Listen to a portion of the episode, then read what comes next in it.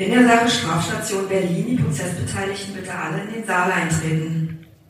Herzlich willkommen zu Strafstation Berlin, dem Podcast der Berliner Strafverfolgungsbehörden für unsere Referendarinnen und Referendare. Mein Name ist Sebastian Büchner, ich bin Oberstaatsanwalt und der Pressesprecher der Berliner Strafverfolgungsbehörden und hoste hier das Ganze. Und heute wird es um das Thema Menschenhandel zum Zwecke der sexuellen Ausbeutung und Zwangsprostitution gehen. Und dazu ist heute bei mir die Kollegin Lilita Sivaraya.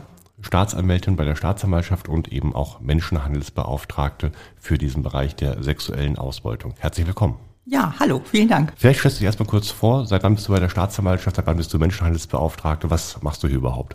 Ja, ich bin seit 2019 bei der Staatsanwaltschaft und seit Januar 2022 die Beauftragte zur Bekämpfung des Menschenhandels, also jetzt knapp zwei Jahre in der Abteilung 255. Und wie bist du dazu gekommen? Ich fand das Thema Menschenhandel schon sehr interessant und habe das auch kommuniziert. Und ähm, als dann die Beauftragte, also meine Vorgängerin, die Stelle gewechselt hat, hat man mir das Angebot gemacht und ich habe es sehr dankend angenommen und bin dann zu dem zu dieser Position gekommen. Und bereust es auch bislang noch nicht? Bislang noch nicht. Nee, es macht großen Spaß. Was könnten denn Gründe sein, es zu bereuen? Was wäre denn so ein Punkt, der kommen könnte, wo du sagst, okay, jetzt reicht mir das hier mit dem mit der beauftragten Stelle? Da muss ich tatsächlich sagen, die Verfahren, die man hat, die die gehen einem schon auch manchmal unter die Haut. Ich, äh, ich war ja auch ein Jahr in der, in der allgemeinen Abteilung, da hat man viel Betrugsverfahren und das ist hier tatsächlich ein anderes Kaliber, muss man sagen. Es sind Geschädigte, die aus prekären Situationen kommen, das sind Lebensumstände, die da mitspielen und da muss ich sagen, wenn ich mir dann die Verfahren anschaue oder die Anzeigen lese, das ist schon auch sehr emotional häufig. Dann versuchen wir das gleich mal greifbar zu machen. Wir haben uns einen Fall ausgesucht, wo das Urteil jetzt im März diesen Jahres erstinstanzlich gefallen ist. Das scheint noch nicht rechtskräftig zu sein, zumindest was den einen Angeklagten äh, betrifft, liegt das Ganze noch beim BGH. Trotzdem aber ist es ein, eine Konstellation, die eigentlich ganz gut ist, um mal zumindest einen Modus aus diesem Kriminalitätsphänomen äh, zu besprechen. Und wir werden jetzt sozusagen darüber reden, wir werden über die Ermittlungsprobleme damit reden, wir werden aber auch gucken, was sind so die anderen Kriminalitätsbereiche, die da eine Rolle spielen können, welche Sonders Phänomene gibt es auch noch und äh, letztlich auch sozusagen, welche Möglichkeiten man hat, dagegen überhaupt äh, vorzugehen und welche auch sozialen Probleme dahinter stehen. Du hast geschrieben, das ist hier ein guter Fall, um die Loverboy-Methode zu zeigen. Was ist die Loverboy-Methode? Ja, die Loverboy-Methode ist tatsächlich ein Begriff für einen bestimmten Modus operandi. Und zwar haben wir das in diesem Bereich häufig, dass die Täter Kontakt aufnehmen zu den dann später Geschädigten. Das läuft häufig über Social Media oder über Bekannte. Die kommen dann ins Gespräch, die gehen dann eine Beziehung mit der Geschädigten ein. Die Geschädigte ist dann natürlich auch emotional gebunden und dann irgendwann heißt es, ach Mensch, ja, wollen wir uns nicht eine gemeinsame, eine gemeinsame Zukunft aufbauen? Wollen wir nicht äh, selbstständig werden? Und häufig ist es ja dann so, dass das auch sehr, sehr junge Betroffene sind, die, die natürlich jetzt nicht über große finanzielle Mittel verfügen, die dann natürlich sagen, ja, toll, das wäre super, können wir doch machen. Und ja, aber ich, ich weiß ja nicht, ich müsste mir einen Job suchen und ich könnte ja mal gucken, gucken. Naja, und dann kommt der Täter und sagt, ja, wie wäre es denn mit Prostitution zum Beispiel? Da kann ich dich anmelden, da kann man schnell Geld verdienen und auch viel Geld verdienen, sehr schnell. Er nutzt dann natürlich diese emotionale Abhängigkeit, die er im Voraus ja aufgebaut hat, aus und versucht dann die Betroffene dazu zu bringen, für die gemeinsame Zukunft dann sich zu prostituieren. Die Frauen, dadurch, dass sie emotional schon sehr gebunden sind, sagen dann häufig, na gut, ich habe ja keine andere Möglichkeit, ich will das für unsere Beziehung machen, machen das. Die Täter nutzen dann häufig auch so eine, ich sag mal, so eine Erpressungssituation, dass sie dann sagen, ach so, hm, also wenn die Frau sozusagen ein bisschen zurückhaltend ist, was ja verständlich ist bei so einem Angebot vielleicht, dass die, dass die Täter dann sagen, na ja, hm, okay, wenn du das jetzt nicht machen willst, dann, dann ist dir unsere Beziehung anscheinend nicht wichtig genug, dann willst du das ja alles anscheinend gar nicht so, so wie ich das will und versuchen wirklich psychisch so ein bisschen Druck aufzubauen. Wir hatten sogar einen Fall, da hatte die Betroffene dann gesagt, dass er Schluss gemacht hat mit ihr und gesagt hat, ja, dir ist das alles nicht wichtig, dann gehe ich jetzt und das hat sie dann so mitgenommen, dass sie dann am Ende gesagt hat, na gut, okay, dann, dann mache ich das jetzt, komm bitte wieder zurück zu mir. Und das ist so ein bisschen sozusagen dieses Phänomen Loverboy-Methode, dass sie dann einfach diese Beziehung, die sie vorher aufbauen, ausnutzen, um die Betroffene der Prostitution zuzuführen und das auch zielgerichtet von Anfang an eigentlich das war, was sie machen wollten.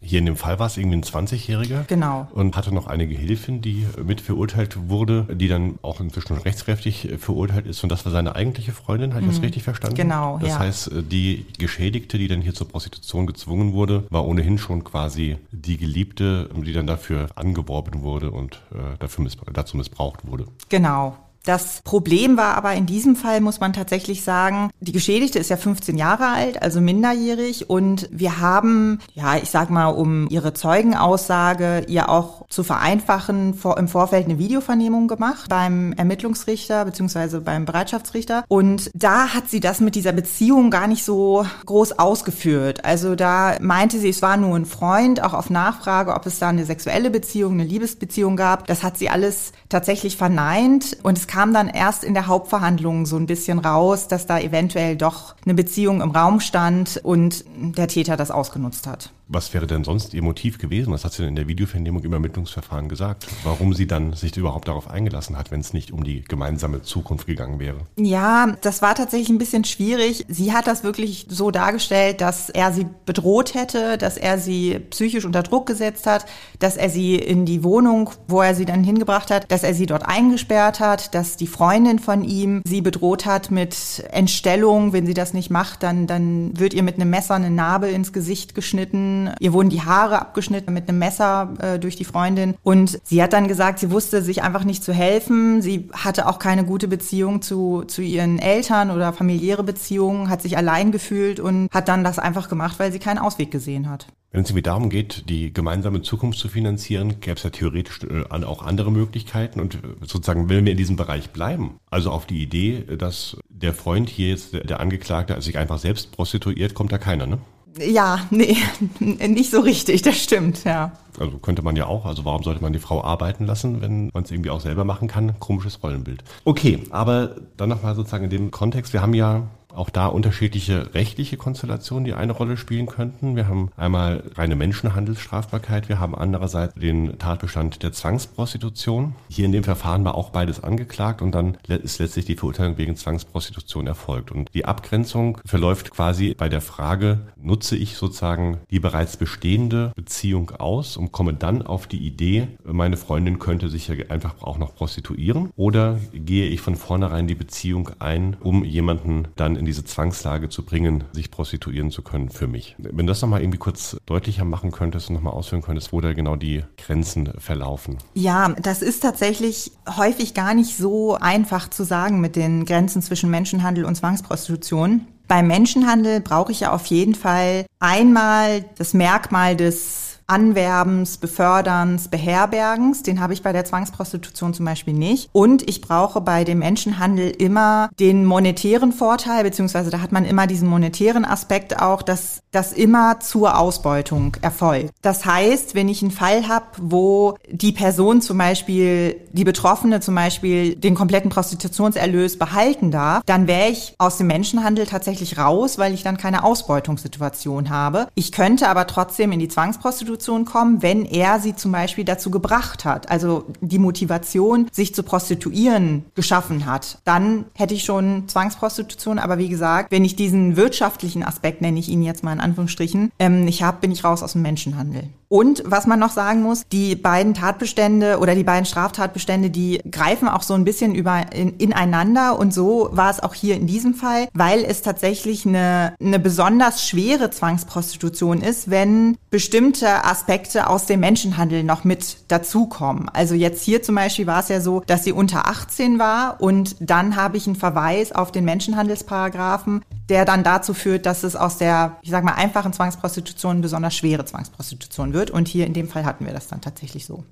Einmal kurz zu der Frage, wer sind die Täter, wer sind die Opfer äh, der Tat? Also wenn du in der Hauptverhandlung bist und äh, da die Angeklagten vor dir siehst, bei denen dann Geschädigte, seien es 15-Jährige, seien wie auch immer, jedenfalls Frauen irgendwie sich haben prostituieren lassen aus Schwärmerei aufgrund der Loverboy-Methode, sitzt du da und denkst dir, okay, bei dem Typen kann ich das schon verstehen, dass man da schwach wird oder? Nee, da, da, das ist mir tatsächlich noch nicht passiert, muss ich sagen. Also man muss wirklich sagen, es ist schon so, dass man, wenn man jetzt nach einem Täterbild guckt, dass das häufig sehr empathielose Personen sind, die mir da gegenüber sitzen, empathielos, häufig auch narzisstisch, also dass die sehr selbstbewusst und sehr von sich überzeugt sind. In der Hauptverhandlung dann natürlich weniger, weil dann sitzen sie da und es tut ihnen alles leid, beziehungsweise sie sagen gar nichts, machen sich ganz klein. Bei den Betroffenen muss man sagen, das ist wirklich sehr, sehr häufig junge Mädchen in meinen Verfahren. Ich habe natürlich auch männliche Geschädigte, aber Großteil weibliche Geschädigte. Ich würde jetzt schätzen zwischen wirklich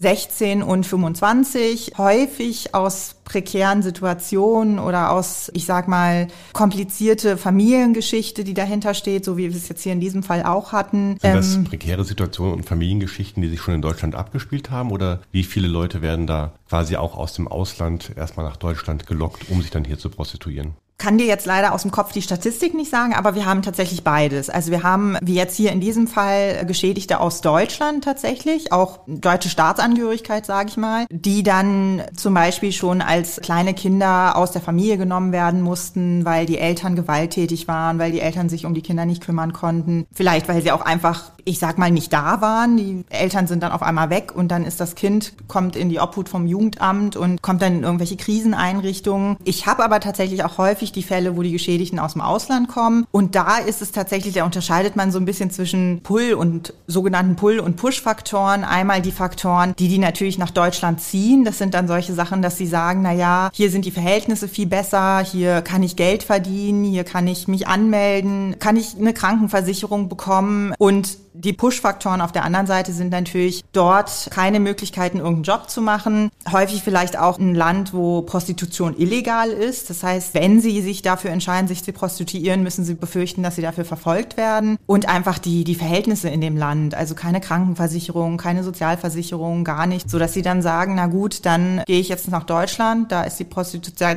kann ich mich legal prostituieren, beziehungsweise ist das das, was von den Tätern dann auch verkauft wird? Ja, das, das ist ja alles gar kein Problem. Das ist hier ein super Job, den kann ich dir hier vermitteln. Und dann, genau, zieht es sie auch aus dem Ausland vielleicht hierher.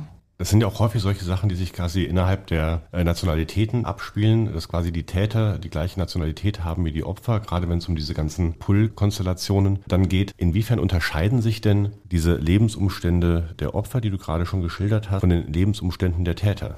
Sind es ganz andere oder sind die Täter irgendwie äh, dann auch letztlich in den gleichen Bedingungen, aber haben quasi mit einem anderen Machtbewusstsein, mit dem Narzissmus und so weiter einfach dann eine andere, dominantere Herangehensweise mit diesen Lebensumständen umzugehen. Ich glaube tatsächlich, das ist eher das Auftreten und die Herangehensweise von den Tätern. Also du hast vollkommen recht, häufig sind das, ich sag mal, gleiche Nationalitäten, Täter, Betroffene, aber ich weiß es natürlich nicht wie, die, die haben dann häufig auch nicht einen tollen Job und verdienen Geld, aber dann fahren sie mit ihrem ganz tollen Auto vor und sagen dann, hier Mensch, guck mal, mir geht's so gut, bin hier richtig gut aufgestellt in Deutschland und wenn du Lust hast, dann kann ich dich mitnehmen und äh, besorg dir da einen Job und dann geht's dir viel besser als hier, komm doch mit. Häufig sind das dann auch Freunde von Bekannten oder von Familienmitgliedern, dass da so ein, so ein bisschen so ein Vertrauensverhältnis auch schon aufgebaut wird. Häufig ist es natürlich so, dass er dann nicht von Anfang an sagt, ja komm, ich bring dich in die Prostitution in Deutschland, sondern heißt es, ja, ich kann dir einen Job besorgen und ich, wir schauen dann mal, was es ist, vielleicht als Reinigungskraft oder vielleicht in irgendeinem Dönerladen. Und da muss man sagen, die Betroffenen sind dann natürlich, die sehen dieses Auftreten, die sehen dann das tolle Auto, die sehen das tolle Handy und hinterfragen vielleicht aufgrund ihrer eigenen prekären Situation, in der sie leben, auch gar nicht so genau, was ist das denn für ein Job? Also das ist auch häufig so eine Frage, die, die mir gestellt wird oder die, die wir in dem Verfahren haben, wenn die dann sagen, na ja, der hat mir einen Job angeboten und dann bin ich mit dem mitgefahren. Unser einer würde dann vielleicht sagen, na ja, was genau hat er Ihnen denn angeboten? Wie sahen denn die Arbeitsbedingungen aus? Wann sollten Sie anfangen? Ja, das hat er alles gar nicht so genau gesagt. Das ging einfach nur um den Job. Und wir würden uns ja dann fragen, naja, das wird mir ja nicht ausreichen. Ich, ich will ja vielleicht so einen Vertrag haben und genau wissen, was ist das für ein Job. Aber die, die sind dann häufig so dankbar, dass es da vielleicht irgendwas gibt, was sie machen könnten und wollen einfach aus ihrer Situation raus, dass es ihnen schon reicht, wenn einer kommt und sagt, ich habe da einen Job und komm mal mit und dann fahren wir ins schöne Deutschland und äh, da kann ich dir alles recht machen sozusagen. Es kann nur besser werden. Ja, ja, leider, genau. Der Angeklagte hier in dem Verfahren Auch noch so als kleine Besonderheit scheint auch so ein bisschen die Familientradition fortzusetzen. Also äh, Vater und Großvater waren auch schon als Zuhälter tätig und ist das eine häufige Konstellation, dass es quasi Familienunternehmen sind? Ja, tatsächlich ja. Also ich bin ja auch, also wir in unserer Abteilung 255, wir bearbeiten ja auch äh, Einzelfälle organisierter Kriminalität und da stellen wir tatsächlich fest, dass der Menschenhandel häufig organisiert in einer bestimmten Bandenstruktur auch passiert. Das sind dann tatsächlich so, ich sag mal so Aufteilungen, dass sich dann ein Familienmitglied um die Rekrutierung im Ausland zum Beispiel kümmert, dann das nächste Familienmitglied, die derjenige ist, der dann die Loverboy-Methode anwendet und äh, der nächste ist dann der, der hier zum Beispiel in Deutschland die Wohnung bereithält oder die die Betreuung der Person übernimmt oder sie zu den Terminen fährt, also als Fahrer fungiert. Hier in dem Verfahren war es tatsächlich so, dass sich der Angeklagte und die Angeklagte eingelassen haben und im Rahmen dieser Einlassung hat er dann angegeben, also er hat tatsächlich alles eingeräumt, so wie es auch in der Anklage ähm, ihm vorgeworfen wurde und hat dann angegeben, na ja, er wollte auch einfach Geld verdienen und er, äh, er hat gesehen, wie sein Vater das gemacht hat, sein Onkel hat das gemacht und die haben gutes Geld damit verdient und dann hat er sich gesagt, er will auch mal so ein tolles Auto fahren wie sein, weiß jetzt nicht, sein Onkel oder sein Vater oder zumindest irgendjemand äh, aus seinem äh, Bekanntenkreis und dann hat er sich gedacht, dann steigt er auch in dieses Geschäft ein. Wenn es solche letztlich auch familiär geschlossenen Konstellationen sind, wo die Tatverdächtigen unterwegs sind, wie kommt denn so ein Verfahren überhaupt in Gang? Das ist tatsächlich unterschiedlich. Also hier bei dem Verfahren war es jetzt so, dass die Geschädigte tatsächlich selber Anzeige erstattet hatte. Die wurde ja von ihm, ich glaube, circa fünf bis sechs Tage ausgebeutet und an diesem letzten Tag hat sie sich einem Freier sozusagen offenbart und gesagt, es geht ihr nicht gut und sie will das alles nicht machen und der hat sie dann zur Polizei gebracht. Es ist tatsächlich eine Möglichkeit, wie Verfahren zu uns kommen. Die andere Möglichkeit ist tatsächlich, dass es anonyme Anzeigen gibt. Also zum Beispiel Personen, wir, kriegen bei der Polizei oder auch ich, ich selbst hier bei der Staatsanwaltschaft hatte das auch schon. Es ist dann in Schriftform, wird reingeschrieben. Ich habe jetzt beobachtet, in der XY-Straße im Erdgeschoss gibt es eine Wohnung, da gehen viele junge Mädels immer ein und aus. Es ist Winter und die sind sehr be leicht bekleidet und stark geschminkt und ab 22 Uhr ist da reger Männerverkehr. Im Stundentag kommen da die Männer und verlassen die Wohnung. Sind das besorgte Bürger, die sowas machen oder sind das die Konkurrenten,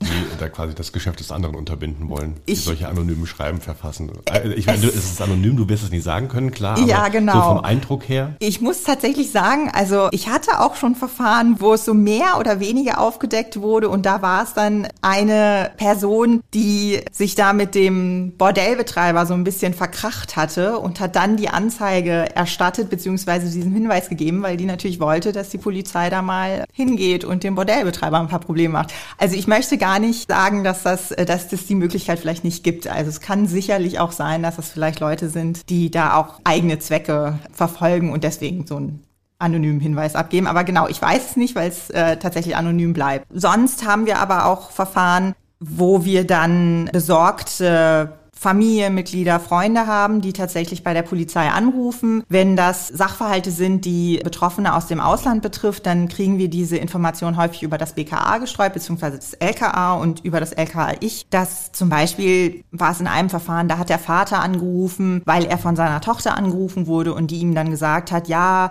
ich bin hier mit dem und dem und der zwingt mich hier, mich zu prostituieren, der hat mich geschlagen, es ist alles ganz schlimm, ich weiß nicht, was ich machen soll. Und der Vater ruft dann bei der Polizei Polizei an und schildert das. Problem ist dann in diesen Fällen, wir wissen natürlich nicht oder die Betroffene sagt ihrem Vater natürlich nicht ganz genau, wo sie ist. Sie kennt sich ja hier in Berlin vielleicht auch nicht aus. Und dann geht natürlich erstmal das große Gesuche los und leider auch nicht immer erfolgreich, weil wenn die Geschädigte sagt, ja, ich bin in einem roten Backsteinhaus und vom Bahnhof sind wir 20 Minuten mit dem, mit dem Auto gefahren, Berlin, also das sind dann leider manchmal auch Verfahren, wo wir dann die Geschädigte nicht unbedingt antreffen, versuchen natürlich über TKÜ, Standortbestimmung, das rauszufinden, aber es ist leider nicht immer erfolgversprechend. Das sind so die meisten Fälle, wie wir sie auf den Tisch bekommen. Es gibt aber tatsächlich auch, ich sag mal, Initiativermittlungen von der Polizei, dass dann bestimmte Plattformen, die bekannt sind, mal durchgeschaut werden und zum Beispiel Scheinbestellungen gemacht werden. Wenn man da jemanden sieht, der besonders jung aussieht, dass man da dann mal guckt, was ist eigentlich mit der Person, wenn man die trifft, ist da vielleicht irgendjemand im Hintergrund, macht die das vielleicht nicht ganz freiwillig. Aber das haben wir tatsächlich, da habe ich tatsächlich nicht so viele Fälle. Was macht man denn mit den Geschädigten, wenn man die aus dieser Zwangslage befreit hat oder befreien will. Also jetzt gerade, es könnte ja auch durchaus ein Hinderungsgrund sein, dass wenn ich eine 15-jährige Geschädigte habe, die sagt, also wenn ich mich jetzt an die Polizei wende, dann werde ich wahrscheinlich erstmal ins Heim kommen, weil ich ja keine Erziehungsberechtigten in Deutschland habe und so weiter. Das ist ja vielleicht auch keine jetzt wirklich positive Alternative, die man das, also zur Prostitution ist natürlich schon irgendwie eine Alternative, aber äh, trotzdem ist irgendwie auch kein so anderer Lebensentwurf, dass man sagt, dann gehe ich diesen Weg und vertraue mich der Polizei an. Also welche Möglichkeiten gibt es denn da? Ja, das ist tatsächlich schwierig. Also das sind auch wirklich Probleme, die die Polizei häufig hat, glaube ich, weil also der, der normale Gang wäre, dass die Polizei die Betroffenen zu einer NGO bringt oder zu einer Schutzeinrichtung, Kriseneinrichtung. Dort werden die dann von den dortigen Betreuern betreut. Es wird dann auch geschaut, kann man vielleicht irgendwie ein Zugticket, ein Flugticket besorgen, dass die Person wieder zu ihrer Familie kommt, wenn sie das gerne möchte. Aber es sind natürlich, ja, ich wenn sag mal. Das gerne möchte, heißt aber sozusagen zwangsweise nicht. Ich meine, es wäre ja auch theoretisch ausländerrechtlich dann, wenn wir hier einen illegalen Aufenthalt haben, die nächste Variante zu sagen, okay, wir schieben ab. Genau, ja. Man hat in den Verfahren Menschenhandel, Zwangsprostitution die Möglichkeit der Betroffenen eine Aufenthaltserlaubnis zu geben, wenn sie als Zeugin in dem Verfahren zur Verfügung stehen soll. Das heißt, dass, davon mache ich auch häufig Gebrauch, wenn die sagen, ja, äh, sie hat weiterhin Interesse an der Strafverfolgung und steht auch als Zeugin zur Verfügung, dass ich dann sagen kann, gut, bis zum Abschluss des Verfahrens, das ist eine Bescheinigung, die dann von uns, von der Staatsanwaltschaft ausgestellt wird und bis dahin hat sie dann eine Aufenthaltserlaubnis und darf sich hier aufhalten. Es ist aber tatsächlich nicht unbedingt ein Einzelfall, dass die, dass die Frauen wirklich sagen, dass sie gar nicht zurück wollen, weil die, es ist ja tatsächlich so, dass sie aus einem bestimmten Grund dieses Angebot angenommen haben, die Reise auf sich genommen haben, nach Deutschland zu kommen. Und leider ist es dann auch so, dass sich diese Situation in, im Ausland oder die Situation, aus der sie raus wollten, nicht geändert hat. Und da sagen sie dann natürlich, na ja, zurück möchte ich nicht, ich möchte versuchen, mir hier irgendwas, irgendwas aufzubauen. Hilft denn diese Aufenthaltsgestattung, die dann von der Staatsanwaltschaft erfolgt, jedenfalls für die Dauer des Verfahrens, ausländerrechtlich dazu einen etwas gesicherteren Aufenthaltsstatus dann mittelfristig zu bekommen? Oder harren dann die Geschädigten quasi einfach nur bis zum Abschluss des Verfahrens aus und dann muss doch die Ausreise erfolgen? Das weiß ich leider gar nicht so genau. Mir wurde gesagt, dass sie mit der Aufenthaltserlaubnis, die sie hier bekommen, auch tatsächlich arbeiten dürften. Also rein theoretisch könnten sie dann schon hier anfangen, einer Tätigkeit nachgehen und dann einen Antrag stellen, Asylantrag nehme ich mal an. Das ist ja tatsächlich auch für die Drittstaatsangehörigen eher ein Problem als für die EU-Bürger, weil die dürfen natürlich hierher kommen und sich frei bewegen sozusagen. Und ich habe tatsächlich die Betroffenen ich habe jetzt keine genauen Zahlen im Kopf, aber sind schon, wenn ich jetzt schätze, mehr EU-Bürgerinnen als aus Nicht-EU-Ländern. Aber am Ende, wie es dann mit dem Aufenthaltsstatus ist, das weiß ich tatsächlich nicht. Ich denke, sie müssten dann den ganz normalen Weg gehen, Asyl beantragen und äh, schauen, ob sie dann dem Asylantrag hier recht gegeben wird, stattgegeben wird und äh, sie dann tatsächlich einen Titel bekommen. Was fehlt denn ist rein strafprozessual noch irgendwie an Ermittlungsmöglichkeiten, um solche Fälle direkt besser behandeln zu können? Also ich muss sagen, ich finde, wir, wir sind schon wirklich gut ausgestattet. Was das Strafrecht angeht, StGB und auch was die StPO angeht. Wir haben da verschiedene Möglichkeiten und können gut ermitteln. Aber das Problem ist bei dem Menschenhandelstatbestand auch und auch bei der Zwangsprostitution, dass man wirklich immer noch auf die Aussage der Betroffenen angewiesen ist. Also das ist der Personalbeweis ist da das A und O, weil das einfach Taten sind, die ich nicht auf dem Handy nachweisen kann, anhand irgendeinem WhatsApp-Chat oder äh, anhand von Observationen, anhand von Fotos. Es ist wirklich das, was die Betroffene mir sagt, was das für eine Situation war, wie sie wie sie sozusagen unter Druck gesetzt wurde, wie sie das empfunden hat, wie viel Geld sie abgeben musste. Das sind einfach keine Tatbestände, wo man auf dem Konto dann sieht, ja, die hatte am 11. einen Termin, da hat sie 100 Euro verdient und hat von diesen 100 Euro 90 Euro abgegeben. Es passiert ja alles hinter verschlossenen Türen. Die Frau wird zu ihrem Termin gebracht, der Fahrer wartet unten im Auto, dann kommt sie wieder runter und direkt wird sozusagen abkassiert. Da gibt's keine Nachricht, da gibt's kein Telefonat, das passiert alles im, im Zwiegespräch und deswegen sind wir in diesem Verfahren wirklich darauf angewiesen, dass die Geschädigte bereit ist auszusagen und diesen Sachverhalt sozusagen darzulegen. Und das ist häufig leider in den Verfahren der Knackpunkt, dass die Geschädigten da nicht bereit zu sind, beziehungsweise nicht mehr greifbar sind, Angst haben, nichts sagen wollen und uns dann so ein bisschen die Beweise fehlen. Es gibt ja aber auch jetzt seit mehreren Monaten wieder die aktuelle politische Diskussion darum, ob quasi die Prostituierten selbst zu bestrafen sind, also ob man Prostitution dann eben teilweise unter Strafe stellt und über Zwangsprostitution verfolgt, oder ob es nicht sinnvoller wäre, auch quasi was eine Täter-Opfer-Umkehr betrifft, letztlich die Freie, die diese Dienste in Anspruch nehmen, zu verfolgen. Was hältst du davon? Ja, das, das werde ich tatsächlich häufig gefragt. Das ist ja das sogenannte nordische Modell. Tut mir ähm, leid. Also. Ja, nee, alles gut. Das sogenannte Sexkaufverbot, dass man dann wirklich sagt, gut, der Freier soll bestraft werden. Also erstmal muss man sagen, wir haben ja eine Freierstrafbarkeit. Also es ist jetzt nicht so, dass Deutschland sagt, oh ja, mit den Freiern wollen wir, da, da machen wir nichts. Oder das deutsche StGB. Es gibt ja im Paragraph 232a der Absatz 4 ist das, glaube ich. Nee, sechs, Entschuldigung. Der sechs. Macht nichts, alles gut. Ja.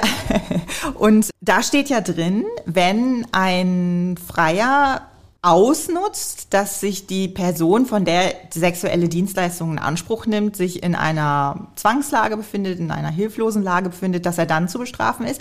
Und auch, wenn er das leichtfertig verkennt, dass, sich, dass sie sich in so einer Situation befindet. Ich habe auch schon Verfahren geführt gegen Freier. Es ist natürlich immer die Frage der Nachweisbarkeit. Die stellen sich natürlich nicht hin und sagen, ja klar, ich habe gesehen, dass es der nicht gut ging, aber ich habe das dann trotzdem gemacht. Aber wir haben natürlich so ein paar Umstände, wenn die verletzt war, wenn ständig während des Termins ihr Handy geklingelt hat und die einen verängstigten Eindruck gemacht hat, dass das alles so Umstände sind, die er dann leichtfertig verkannt hat, so dass es dann auch zu einer Strafbarkeit kommen kann. Aber vielleicht zurück zu deiner Frage allgemein. Nordisches Modell, ich finde, das ist immer ein bisschen Glaskugel schauen. Ich, ich weiß nicht, ob das was bringen würde. Es gibt Länder, die sind begeistert davon. Da gibt es das jetzt schon seit, seit mehreren Jahren möchte ich auch gar nicht abstreiten, ist sicherlich auch eine Möglichkeit, äh, gegen Menschenhandel und Zwangsprostitution vorzugehen. Man muss ja sagen, so eine Art Sexkaufverbot hatten wir ja hier während Corona auch. Da gab es Kontaktverbote und da hieß es dann, diese körpernahen Dienstleistungen dürfen jetzt erstmal nicht mehr vorgenommen werden.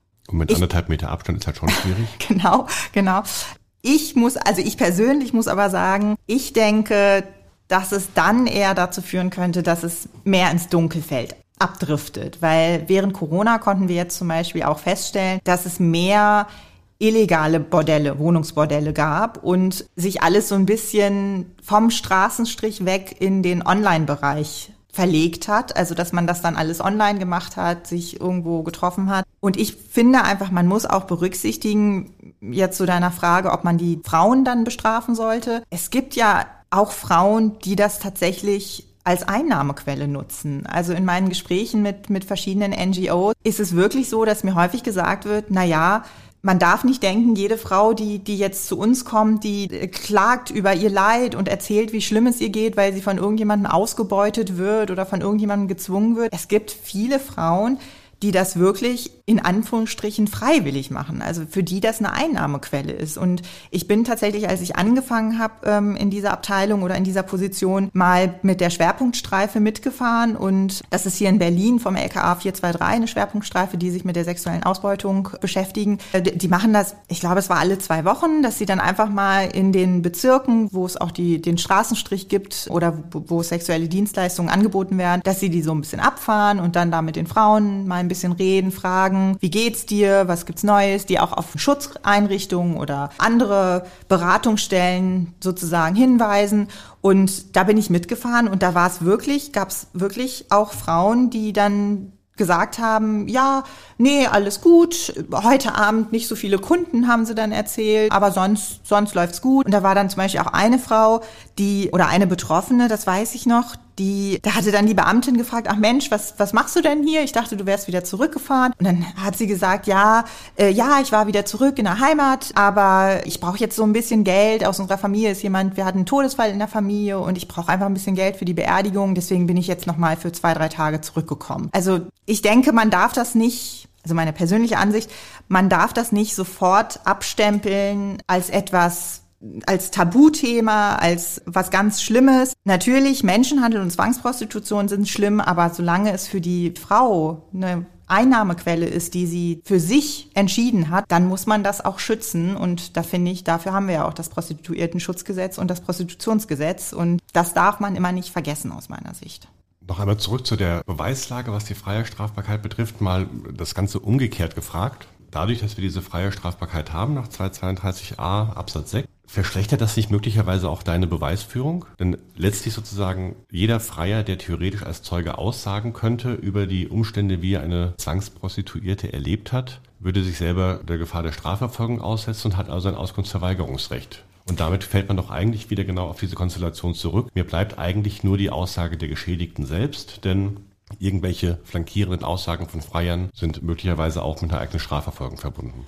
Das stimmt, vollkommen richtig. Das ist tatsächlich eine Gefahr, die man da hat, weil er sich natürlich der Freier nicht selber belasten muss und deswegen dann sagen kann, ich möchte nichts mehr sagen. Das ist tatsächlich auch ein Punkt, der bei diesen Diskussionen, soll das nordische Modell in Deutschland eingeführt werden oder nicht, mit angebracht werden, dass eventuell auch uns viele Anzeigen sozusagen verloren gehen, weil wie gesagt, auch ein Block ist, dass Freier das vielleicht anzeigen. Aber man muss da natürlich sagen, oder aus meiner Sicht finde ich das jetzt nicht unbedingt so schlimm, weil es gibt ja immer noch die Möglichkeit, es anonym anzuzeigen. Also es kann ja auch ein Freier einfach sagen, ich gebe hier jetzt meine Daten nicht preis, ich gehe auf die Seite der Polizei und erstatte ganz anonym Anzeige. Also dieses Argument, dass uns da vielleicht Verfahren verloren gehen, das sehe ich nicht, aber ja, das Argument, dass man dann wieder auf den Personalbeweis, die Betroffene zurückfällt, das äh, ist 100 Prozent gegeben, genau. Was motiviert dich denn zu diesem Job? Nicht nur als Staatsanwältin allgemein, sondern jetzt gerade in diesem Bereich, dich als Menschenhandelsbeauftragte zu engagieren? Also auch abgesehen von den äh, schwierigen Verfahren, wo es äh, nicht zum Abschluss kommt oder wo die Betroffenen dann nicht mehr erreichbar sind und es nicht zu einer Verurteilung kommt, haben wir ja trotzdem auch erfolgreiche Verfahren und das motiviert mich dann schon. Auch wenn es ein kleiner Teil ist, wenn da äh, jemand sitzt, der verurteilt wird und ich dann sehe, dass die Betroffene da einen Abschluss findet und findet, dass sie irgendwie Gerechtigkeit erfahren hat, dann motiviert mich das schon auch, auch weiterzumachen. War das hier in dem Fall auch so? Ja, ich muss sagen, ich hätte nicht gedacht tatsächlich, dass der Angeklagte sich einlässt. Also da war ich wirklich überrascht, dass er alles von vorne bis hinten sozusagen auch eingeräumt hat. Was ich so ein bisschen schade fand, war, dass er hier weiterhin als, also er eine Jugendstrafe bekommen hat. Ich hatte tatsächlich eine, eine Strafe nach Erwachsenenrecht beantragt. Man muss aber sagen, die Strafe am Ende, die jetzt rausgekommen ist, die divergiert jetzt nicht von dem, was ich auch beantragt hatte. Ich, ich glaube. Zweieinhalb Jahre sind rausgekommen. Genau, zweieinhalb Jahre sind rausgekommen. Und ich glaube, ich hatte auch zwei Jahre, acht Monate, drei Jahre irgendwas in dem Dreh beantragt. Deswegen im Ergebnis muss man sagen, ist aus meiner Sicht eine angemessene Strafe gewesen, ja. Musste die Geschädigte nochmal in der Hauptverhandlung aussagen? Ja, glücklicherweise nicht. Also das, das hat mich auch sehr, sehr gefreut. Da muss man ja leider immer aufpassen, auch wenn man eine Videovernehmung macht, wenn es dann für die Kammer so ein paar Dinge gibt, die vielleicht nicht ganz, ganz klar sind oder der Verteidiger nochmal irgendwas einbringt, kann es ja passieren, dass trotz Videovernehmung die Geschädigte nochmal gehört werden muss. Das war hier in diesem Verfahren aber tatsächlich nicht so. Mitunter auch deswegen, weil der Angeklagte von Anfang an alles eingeräumt hatte. Also da, da gab es dann keine großen Diskussionen mehr. Und das hat aus meiner Sicht der, der Betroffenen, glaube ich, auch viel, viel Druck genommen, dass sie wusste, dass sie nicht nochmal in diesen, in so einen großen Saal muss. Ich weiß noch, in der Videovernehmung hat ihr das auch wirklich sehr zugesetzt, über diese Freiertermine zu sprechen, was da genau gemacht wurde, was sie gemacht hat. Und das war wirklich ein Vorteil, dass sie nicht nochmal gehört werden musste.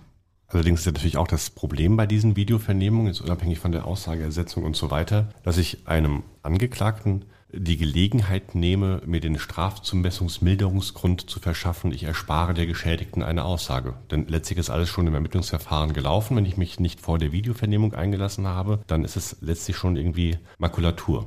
Das stimmt, ja. Ja, das, so habe ich das noch nicht gesehen, aber ja, den, den Punkt nimmt man ihm dann mehr oder weniger, genau. Hm. Vielen Dank für das Gespräch. Danke, gleichfalls. Die Prozessbeteiligten bitte.